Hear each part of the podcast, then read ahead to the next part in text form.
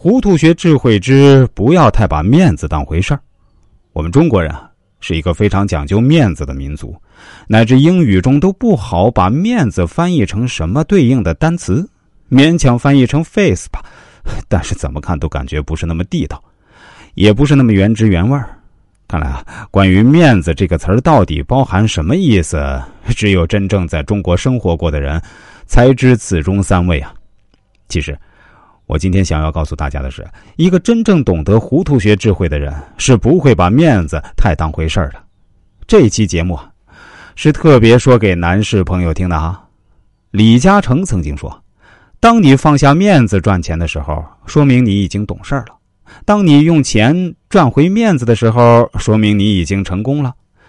当你用面子可以赚钱的时候，说明你已经是人物了；当你还停留在那里喝酒吹牛，啥也不懂还装懂，只爱所谓面子的时候，说明你这辈子也就那样了。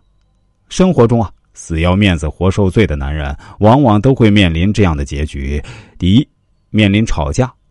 面对无关紧要的小事儿。一个男人如果为了面子对女人不肯退让，那么女人就不满意。女人觉得他太在乎面子了，甚至为了退让放低面子都不行，那么女人也不会迁就他。在女人眼里，男人这样的小缺点不能惯，而且必须让男人意识到他这样的错误，所以两人就可能吵架。其实，男人在为了面子的小事情上和女人吵架，会让女人讨厌他。第二，面临冷战，情侣之间如果有矛盾，而且这事本来是男人做的不合适，所以女人就生气，而且男人为了面子和女人杠上了，那么女人的情绪也许更不好了，所以就冷战了。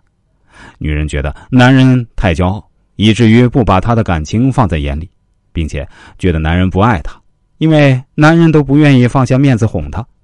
也不能认怂。所以，这样的感情就很浅薄。第三，面临分手，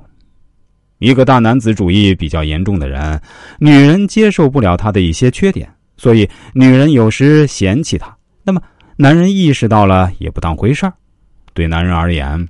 他不会为了女人改变他自己，所以即使女人嫌弃他，他也没好脸色，或者心里慢慢的疏远了女人的感情。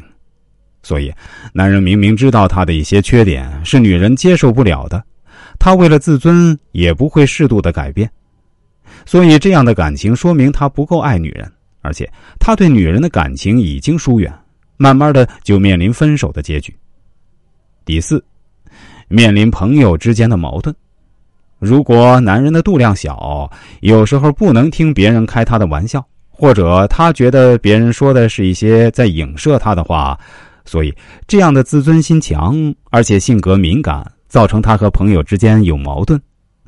如果是无伤大雅的玩笑，男人还是很在乎自尊，从而对朋友发脾气，那么就会面临友情的矛盾。